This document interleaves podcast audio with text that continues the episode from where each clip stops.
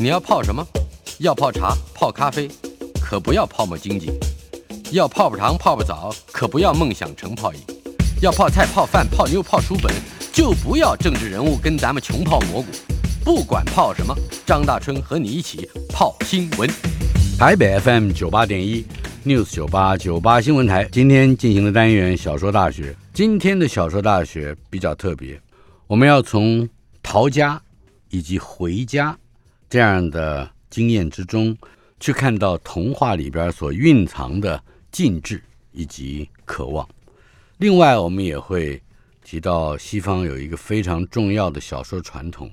叫做启蒙小说或者是成长小说。也被称为学徒小说，这一类的小说究竟和刚才我们所提到的童话里边所蕴藏的禁忌和渴望有什么关系呢？我们将要利用两集节目的时间来探讨其中的关联。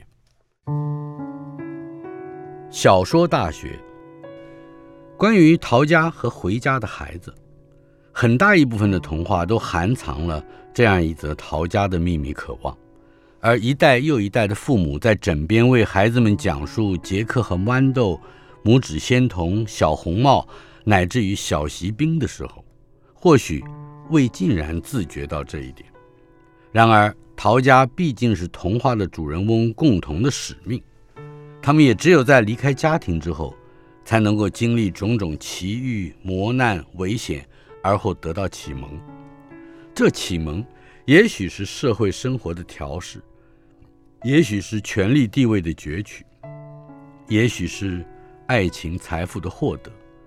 也许是亲族关系的重建。无论如何，经历过一次逃家的洗礼，童话的主人翁为童话的读者示范了一场类似成长仪式的演出。所以，当从此以后王子与公主永远快乐地生活在一起这样的字句出现之际，那不只是一则圆满的结局而已，也同时意味着成长的停滞。也就是，在成长停滞的时刻，陶家的秘密渴望因为满足而平复而消弭，主人翁和同情他们的读者象征性的回家了。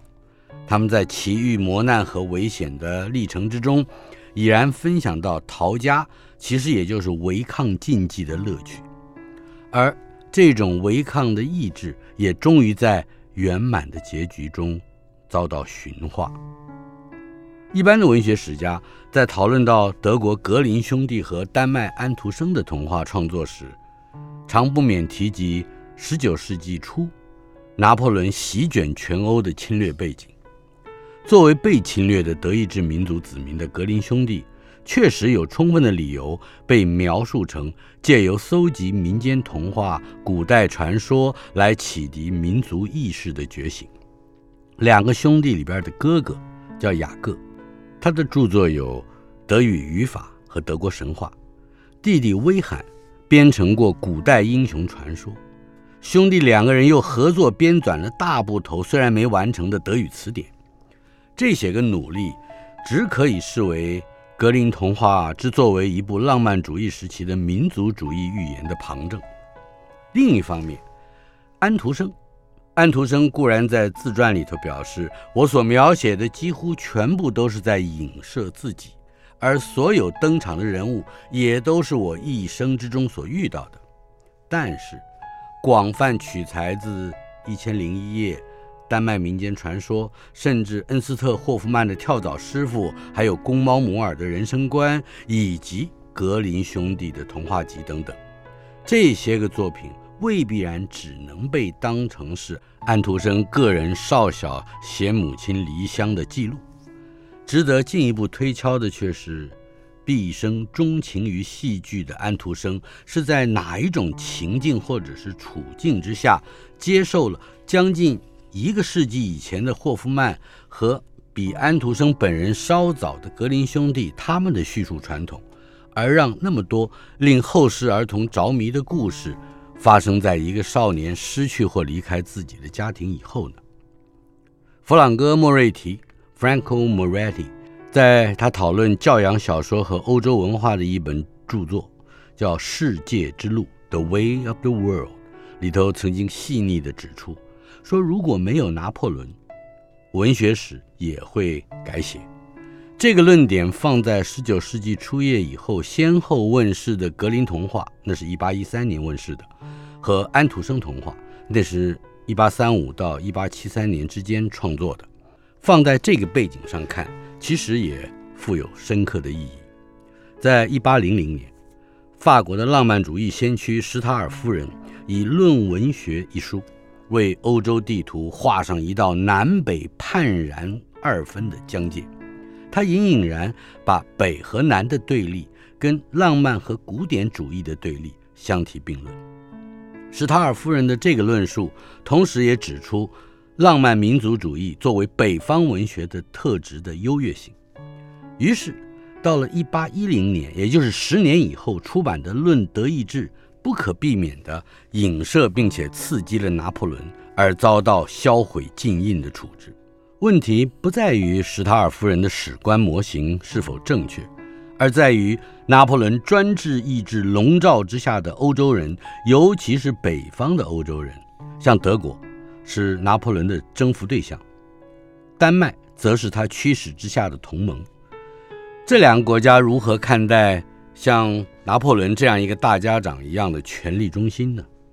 在这儿，我们可以更准确地把。格林童话和安徒生童话编入19世纪北部欧洲浪漫主义运动的时空版图上来加以了解，从而我们会发现，童话里边的主人翁的陶家，其实是以一种浅密而紧密的形式呼应着浪漫民族主义的氛围。史塔尔夫人以为。北方文学有较多的想象力，有较多的哲理性和较少的宗教偏见。即使这样的论述有点粗疏，却仍旧描绘出当时德国浪漫主义和民族主义影响之下的创作景观。而不可否认的，在这一时空氛围之中产生的童话，也就拥有了那种反古典主义、反理性主义、反异族专制的意思。这个意思的对立面，在童话之中最隐微的符号，就是家庭。不离开家，白雪公主、灰姑娘、拇指仙童、人鱼公主、天鹅王子，还有六只天鹅和十二个兄弟等等，甚至大家最熟悉的穿长筒靴的猫，这些角色都不会发生惊人、有趣或者是悲惨的遭遇。然而，无论遭遇如何，相对的来说，家。却常常是一个因为充满禁忌、凌虐、魔咒，以至于死亡或死亡预警而不得不逃离的地方。解脱了家这个权力和价值中心的钳固，童话中的主人翁成为具有自主性的个体。尽管他遭受挫折、惩罚，有时甚至不免作恶，比方说像打火盒里的流浪军人。大克劳斯和小克劳斯这个故事里的小克劳斯，还有养猪王子里边的王子等等，他们会做点坏事的。有的时候呢，他们离开了家还必须牺牲生命，像是人鱼公主、卖火柴的女孩等等。然而，童话的读者，让我们姑且把这些个读者都设定为孩子，他们却能够一而再、再而三地从故事里边。侦查出或汲取出某种浪漫的讯息，也就是说，孩子的成长必须系于脱离家庭那个浅密的渴望。这并不意味着读童话的孩子不想回家。无论故事的结尾是不是王子和公主永远快乐地生活在一起，或者国王下令烧死两个狠心的小姨子，公主则嫁给巫术解除的王子，或者。结局是，法官下令把犹太人送上绞刑台，以抢劫罪名处死；或者，一起出外旅行的七个宝贝男子一个都没回来；甚至，死者的头部枕在无言的书上安息了，收藏起来了，遗忘了。任何一部童话，似乎都有义务为他年龄幼小的读者提供一个不具开放性的结尾。无论这个结尾是婚礼或者是死亡，也无论那是新王登基或继母被杀，也无论那是恶魔消灭或奸人得到了财富，故事本身的道德依傍只是表面的，深藏在叙述中的奥义，则是童话的读者没有不获得故事结尾的权利，它必须是一个封闭结尾，不能是个开放结尾。灰姑娘仙德瑞拉嫁作王子的妻子，拇指仙童重回父母的怀抱。卖火柴的小女孩在冻馁的凄凉之中向往光明温暖而死，人鱼公主化作梦幻泡影，随着空气精灵而去。这些完整的结尾，正是让童话的读者回家的设计。如果我们把这种设计还原到十九世纪浪漫主义思潮的反的精神去看，也就不难得知，虽然在反古典、反理性。反专制的层面上，浪漫主义的论述如此大言萧萧，它毕竟仍自有其高度的意识中心，那就是民族和自我相互印证之下强烈感情的自然流露。这句话很特别，强烈感情的自然流露，我要念三遍。强烈感情的自然流露，正是 Wordsworth 华兹华斯。他的抒情歌谣集再版的序里边的一段话，而这段话恰恰就是身为浪漫主义的诗人 Wordsworth 他为浪漫主义所下的定义：强烈感情的自然流露。试图借着童话作为下一代教养章本的成人，也从而可以放心，一个具有高度意识中心的故事和一个拥有完整结尾的叙述是互为回圈的。贤明的家长丝毫不需要担忧，读多了陶家童话的孩子会不会变坏？他们当然不会，因为有结尾的故事，注定会驯服陶家的秘密渴望。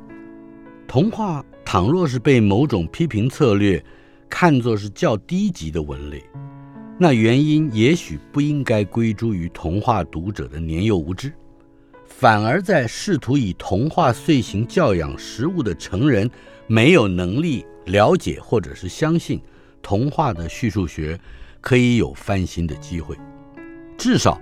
成人可以质疑的一点是：如果为孩子讲述一则没有结尾的故事，将会如何呢？一代又一代的成人，常不免于指称某件事情是虚假的，像童话一般。为什么小的时候你津津乐道的故事，到长大了之后会变成虚假事物的代名词呢？为什么我们老了以后就会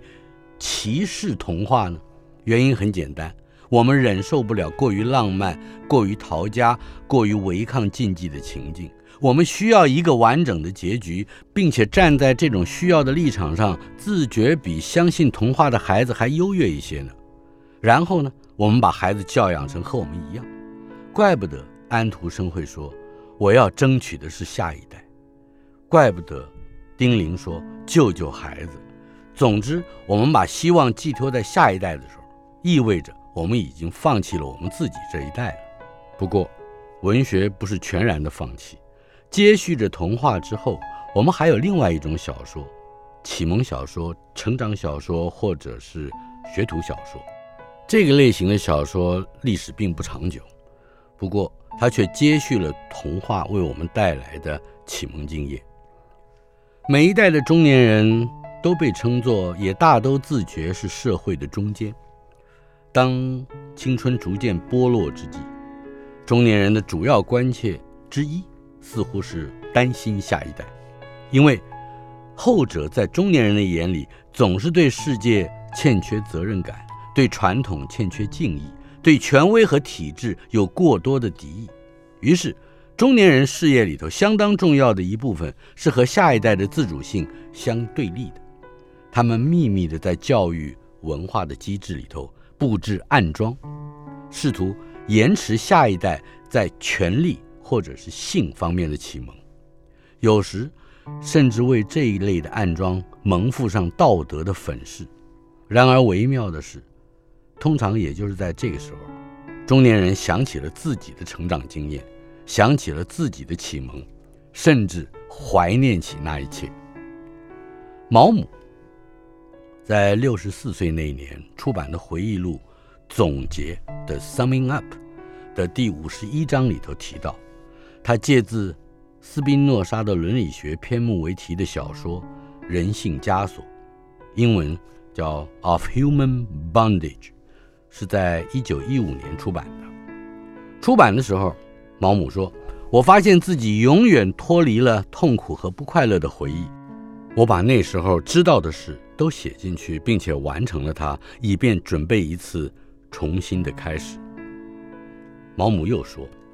所有的这一切。”都压迫似的涌回我心中，在睡眠里，在散步的时候，在我预演戏剧的时候，在参加舞会的时候，所有的这一切都变成我心中的重担。于是，我下决心认为，只有借着小说的形式把这些写下来，心中才能重新得到平和。走过中年的小说家重温少年启蒙经验。隐隐然含有一刀两面的意义。他们一方面是站在确认其身属中年人甚至更老而饱经世故又怀有某些深刻的人生洞见的位置上在发言，一方面又不得不在重返天真的叙述视野之际，体验到年轻人种种茅塞未开的热情和执着。而这两者其间其实往往是有冲突的。于是，这一类的小说家经常背负着中年人和青年人相互的双重的疑虑。在这儿有一个名词，教育小说 （educational novel），被视为 educational novel 的先驱是《艾米尔》这本书，一七六二年出版。在传说中，这本书曾经让大哲学家康德忘了他日常规律的散步。在这部以论教育为副题的作品里，作者卢骚借着一个虚构出来的少年艾米尔，投射了卢骚个人的所谓理想人的影像。卢骚虽然一再强调，身为贵族子弟的艾米尔不应该接受封建思想的毒害、城市文明的摧残、奢靡风气的腐化以及宗教狂热的洗脑，但是卢骚。绝没有放弃一个五十岁的长者对教养这件事情的信心和权利，他只是把“权威”这个字眼改换成“理性”而已。但是，卢骚解决他属于下一代那方面疑虑的方法是让艾米尔非常传奇性的成为一个素朴的完美人格。他说，艾米尔是宽宏大量的。艾米尔是坦白、谦虚、聪明的，易于接受任何事物的。艾米尔是勤勉的、节制的、忍耐和坚定以及勇敢的。您看看，是多么完美的少年！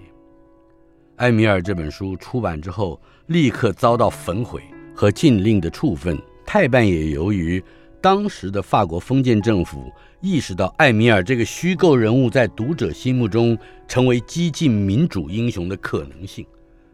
这个可能性，让充满教育口吻而几乎没有情节可言的艾米尔为读者带来了小说的乐趣，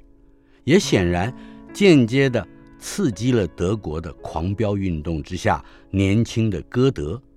歌德有一部著作《威罕麦斯特》系列作品，《威罕麦斯特的休业时代》以及《威罕麦斯特的漫游时代》是这一个系列作品的上下两部。被视为是启蒙小说或者是学徒小说的原型。启蒙小说有一个德文的名称叫 Bildungsroman，Bildung 就是建立，也就是启蒙的意思 h o m a n 就是传奇或者是小说的意思。另外，在英文方面，apprenticeship Novel Apprentice 学徒，apprenticeship 学徒生涯，学徒小说。这也是歌德在卢骚去世之后大约半世纪之久，遥远联系着艾米尔和他自己的教养精神的教育章本。休业时代的威罕麦斯特和艾米尔相似之处是，他也出身良好，是个富商之子，也背离了他那个阶级性强烈又狭窄的生活圈，一如卢骚把艾米尔放置到乡村田园里去的情味。在加入了剧团，历经了生活的波折之后，威罕麦斯特终于在献身社会改革的事业里边找到了他的归宿，也为日后威罕麦斯特的《漫游时代》这部书设下了伏笔。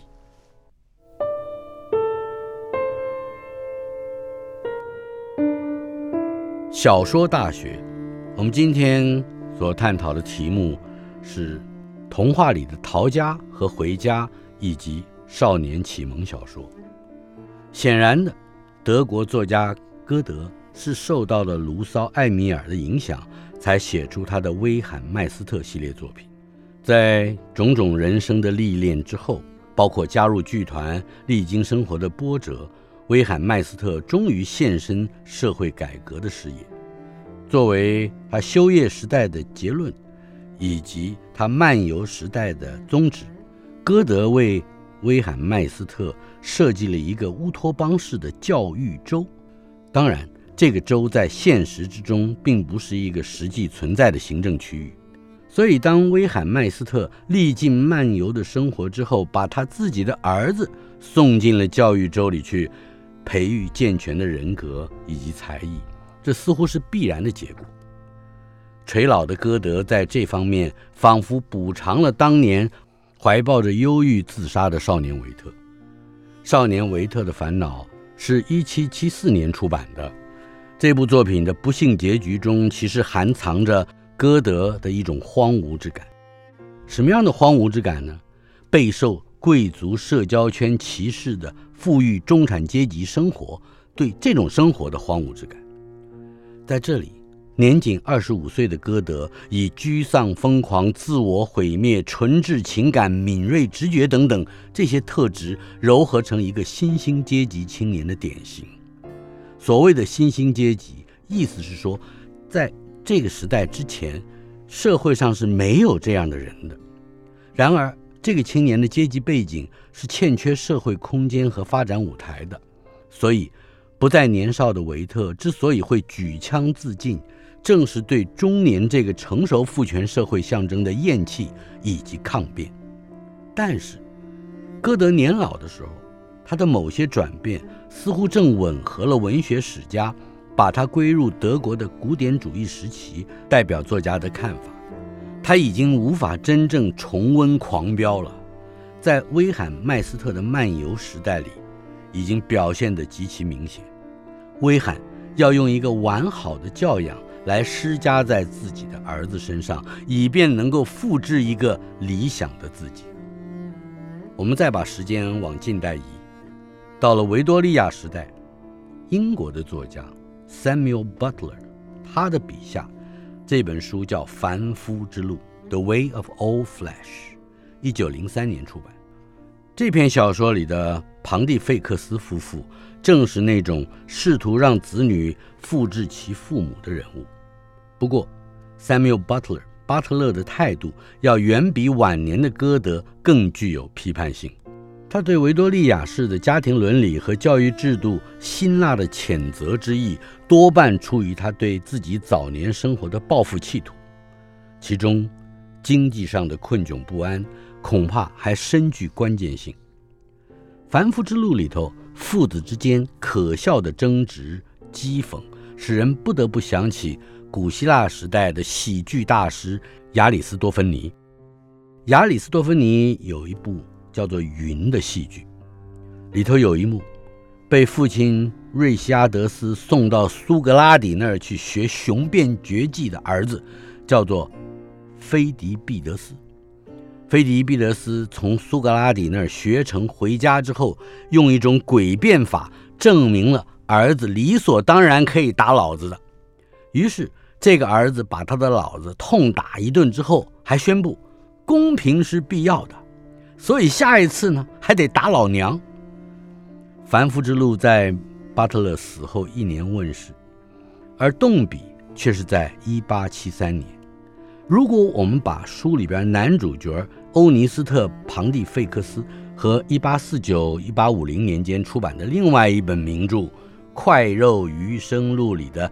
大卫·考波菲尔德 （David Copperfield） 做一个比较。有些明显相似的特征就会非常有趣了。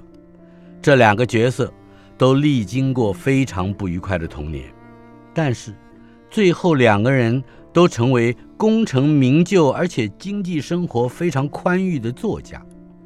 快肉余生录》里的作者狄更斯可能为巴特勒示范了一种把教育小说或启蒙小说从卢梭、歌德那儿搬进现实，而不是去塑造什么理想人 （Universal Man） 的方法，那就是回到作者自己的童年。这个转移使得教养论述的关切有了一百八十度的逆转。当小说家进入自己的童年之后，他开始不只要替年轻人担心，有的时候反而还要生出教训一下老父老母的念头。所以，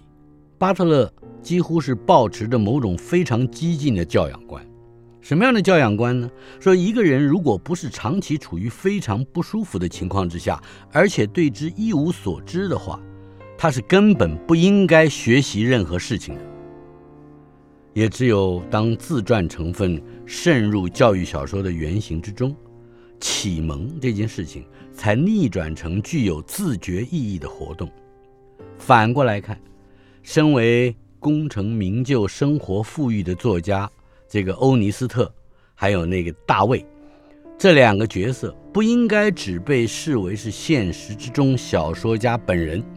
这两个角色在小说的结局里头令人愉悦的处境，实则可以从巴特勒的教养观里头反看出另一面的象征性讽喻。什么呢？一个人如果长期处于较舒服的情况之下，他也就无从学习到什么事情了。反正他也差不多是个中年人了，他所要做的大约不外乎像 David Copperfield 那样，怀念以及感恩。相对的，反而是一代又一代的启蒙少年在懵懂之中区别出世界的变化和变化的主体性原因。这恐怕也就是杜斯妥也夫斯基。在另外一部伟大的著作《少年》这本书的末尾，借由一个有点冷漠、有点自私却极为聪明的尼古拉的嘴巴，他说出来的那句话：“他说，世代是从少年们中间创造出来的。”回头来说，《少年》这部书，寻找父亲的意象，是《少年》中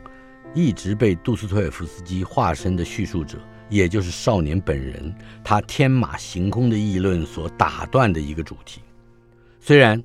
杜斯妥也夫斯基一度沮丧地对他的妻子表示说：“哎呀，少年这书啊，里头有四个故事。”言下之意似乎是指某些和主题牵连比较浅的次要情节形成了结构上的枝蔓。比方说，第一卷第五章的第三四节里边大谈理想以及相关的小故事什么的，多得不胜枚举。然而，吴宁以为杜斯妥也夫斯基反而在这种反复夹缠的呻吟和插嘴里边，凸显了少年本人的慌张、错乱、声色以及奇特的分裂和执拗。最后这两点，奇特的分裂和执拗，正是。私生子少年父亲魏尔希洛夫的性格，少年他叫做道尔郭罗基，在第三卷的七八章里头叙述了他和父亲有一夜的长谈，为读者揭露了父亲魏尔希洛夫神秘面纱之下对于政治、宗教、社会阶级还有个人幸福的主张。父子俩居然同样在面临理想的时候发生了困扰。也因此而相互了解以及契合。这个父亲魏尔希洛夫忽然之间对儿子脱口而出说：“我的朋友，我忽然感到，虽然我一直在为我的理想服务，但是我并不能使具有道德的、理性的、实质的那个我免除我一生之中仅仅使一个人幸福的义务。”在这儿。杜斯妥也夫斯基凌乱的叙述方法冲淡了教养论述的说教气息，而读者呢，追随在少年盲昧的犹豫之后，甚至有眼花缭乱之感，于是就不至于视魏尔希洛夫的自剖像是陈腔滥调一般，却极可能像他的儿子，也就是那个少年，受到理想人的感动。小说大学，今天我们所探讨的主题是童话里逃家和回家的秘密渴望，以及少年启蒙、少年成长小说。《少年》这本书在成书之前十五年，屠格涅夫也发表了他的中篇小说，书名叫《初恋》。这本据说是屠格涅夫少年时代自传的作品里边，叙述者也就是主人翁少年弗拉蒂梅尔，陷入了和歌德笔下的维特颇为神似的苦恋。他苦恋的对象是个既多情又善变的美少女。男主角弗拉蒂梅尔相对于世故的读者，似乎过于鲁钝。他要等到小说接近尾声的第十七节，才发现真正的情敌居然是自己的父亲。在第二十一节里，父亲鞭打少女的一幕，使得偷窥的弗拉蒂梅尔获得了启悟。他想啊，这就是热情，就是最亲爱的人鞭打也不反抗。但是在恋爱的人，这似乎是可能的。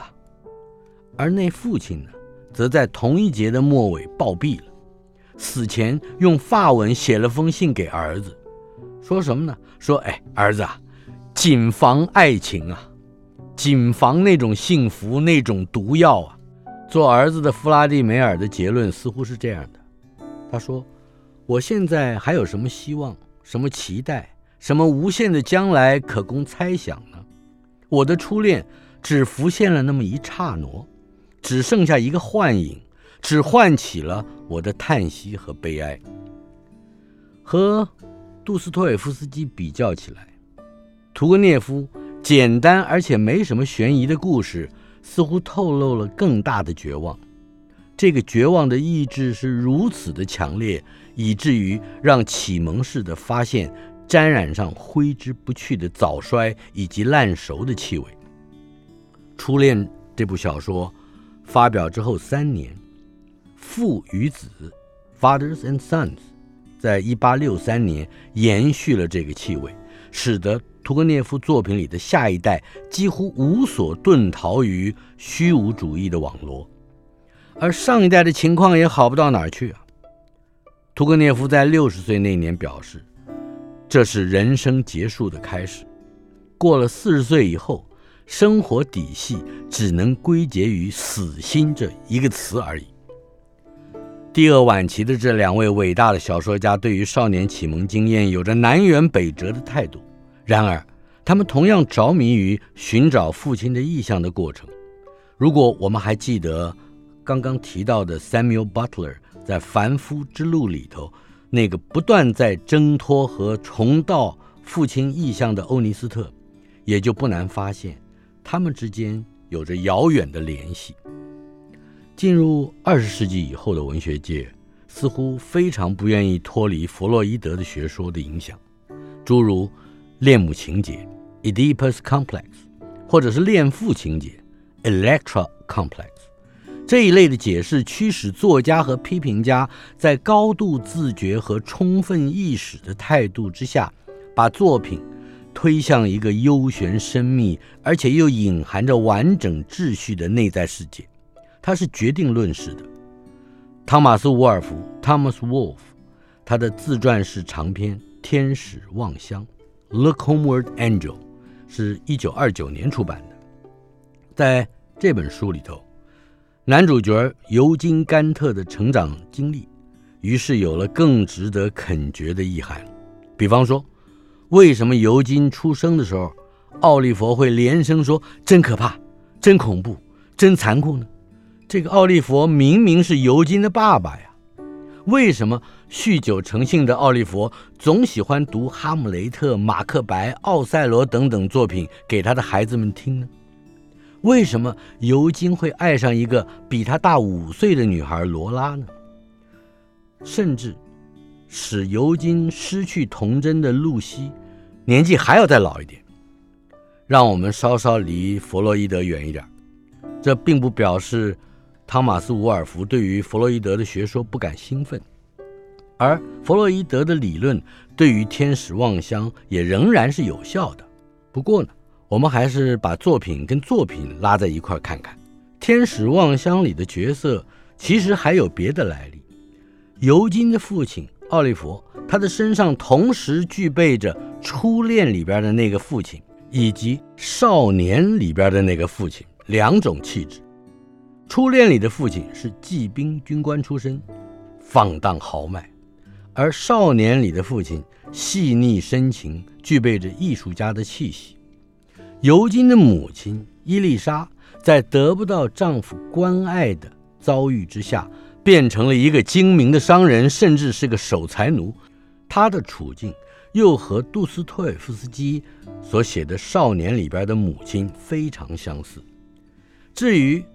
尤金本人，在小学毕业之后，进入补习学校，并且从里欧娜夫人玛格丽特身上获得了替代性的母爱。玛格丽特母性的滋润只是表面，而且显而易见的。她真正的教养功能，其实是在发挥文学或者说诗歌的启蒙。这一点却正是尤金的父亲奥利弗的延续。换言之，如果我们比较仔细的考察的话，我们会发现。尤金也就正如我们先前所提到的那几个少年，像弗拉蒂梅尔啦、道尔郭罗基啊等等的，他们都是寻找父亲意向的角色。伍尔夫这部据说曾经引起他的乡亲们极大抗议的自传性小说里头，有一些部分和少年和初恋非常相似。这种相似的特色，也许纯属巧合。可能的解释是，拥有类似不愉快的早年经验的人，到后来都变成了小说家也说不定。然而，汤马斯·伍尔夫曾经在哈佛大学主修文学，以及在纽约大学任教的经历，却提供了旁的联想。伍尔夫也许不期而然地把个人的历史糅合了那个因为有不少小说大师曾经提供过杰作而粗具规模的启蒙小说类型。比较起来，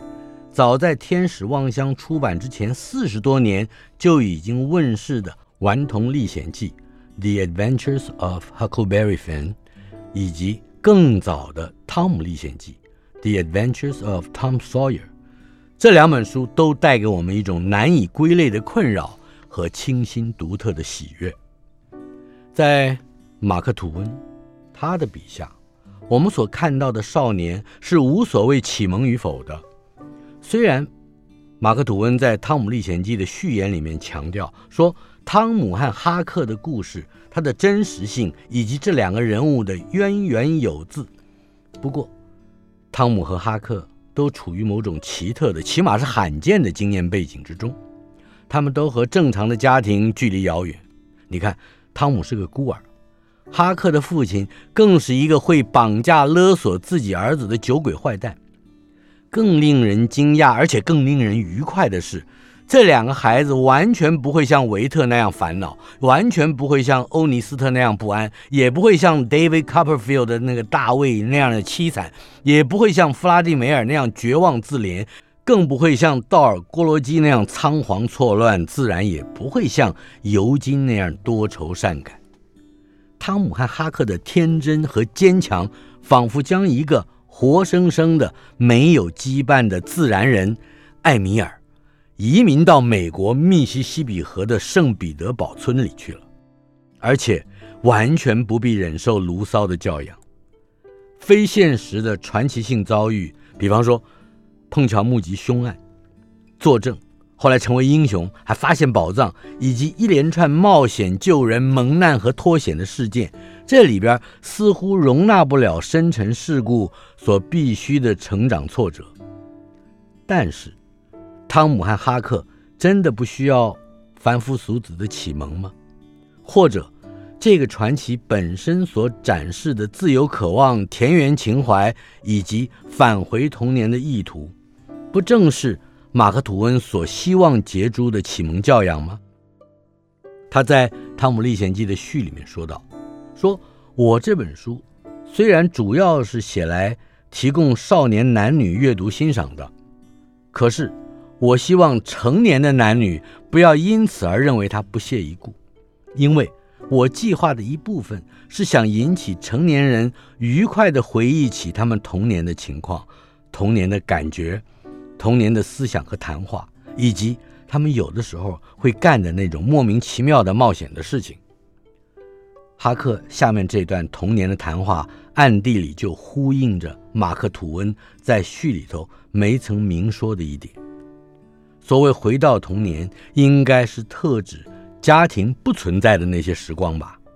哈克怎么说的呢？他说：“也许我们今天晚上就把小伙子们都找到一起来，举行一个入帮礼，叫大家发誓互相帮助，永远不泄露帮里的秘密，哪怕你让人砍成肉酱也不能说。谁要是伤害在帮里的人，就得把他和家里的人通通杀了。”这入帮的仪式并没有出现在《汤姆历险记》或者是《顽童历险记》里头。如果他当真出现的话，那仪式行为的严正性反而不利于童趣。然而，更值得玩味的却是哈克把少年同才团体，也就是这个帮，它的优越性放置在家庭之上，而家庭呢，这个少年成长和启蒙的教养中心，终于消失了。